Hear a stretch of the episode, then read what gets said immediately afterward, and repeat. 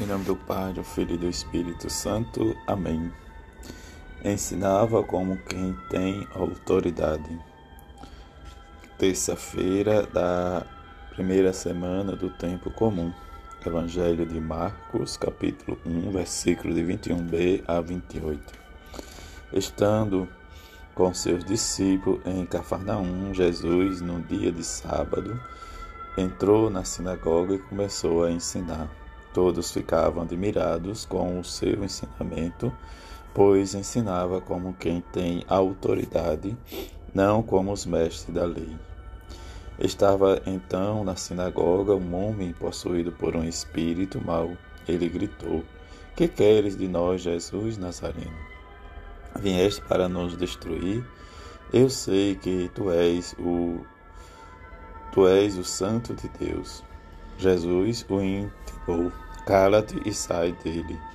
Então o espírito mau sacudiu o homem com violência, deu um grito grande e saiu.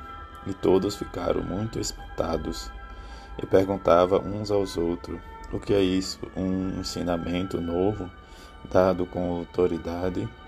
Ele manda até nos espíritos maus e eles obedecem?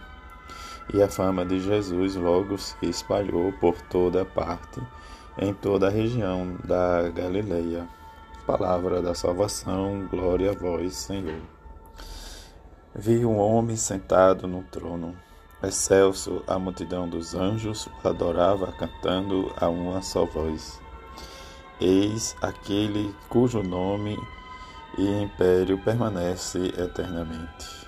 Diante da nossa vida que começamos hoje, do tempo da semana comum, do tempo comum.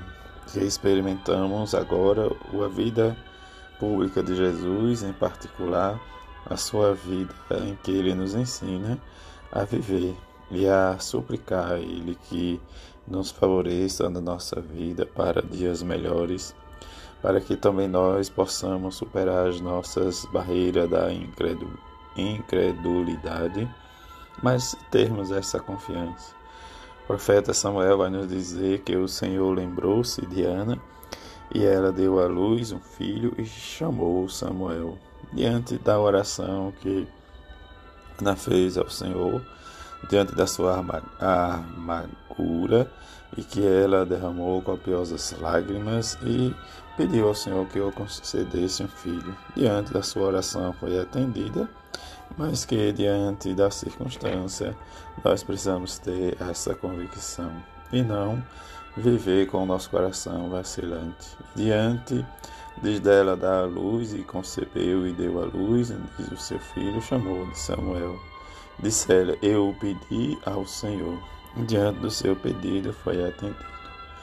O salmista nos convida que o nosso coração se alegre em Deus, meu Salvador.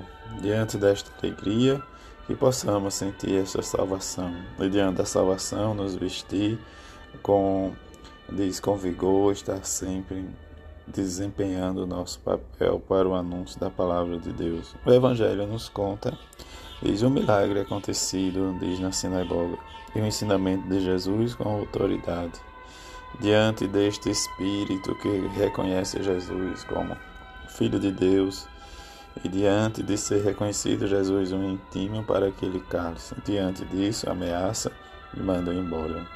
Diante desse ensinamento novo reconhecido pelas pessoas, que nós possamos viver e separar diante da nossa vida, nosso ambiente, igreja, o lugar sagrado, diante da circunstância do mundo. Mas que Jesus nos começa, nos ensina a rever e a seguir seus passos, seu ensinamento em sua obra em que nós muitas vezes precisamos fazer os nossos exorcismos de nós para que possamos expulsar a preguiça, a dificuldade da fé e olhar de modo confiável que o evangelista nos quer dizer que o ensinamento de Jesus é apresentado, diz e admirado né, diante da sua apresentação, melhor dizendo, que o povo se admira porque é diferenciado.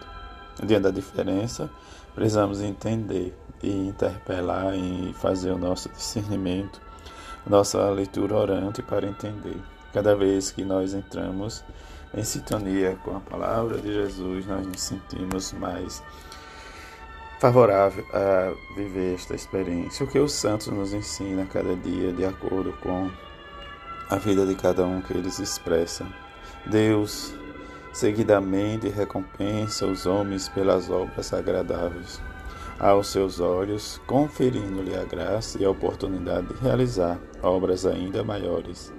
Santo Agostinho nos diz que jamais virá um homem compassivo e caridoso ter uma morte ruim. E diante deste pensamento, nós possamos rezar desde esses dias, sempre dizer ao nosso coração: Veide, ó Jesus, as lágrimas daquela que tanto amou aqui na terra, que tanto mais ama nos céus.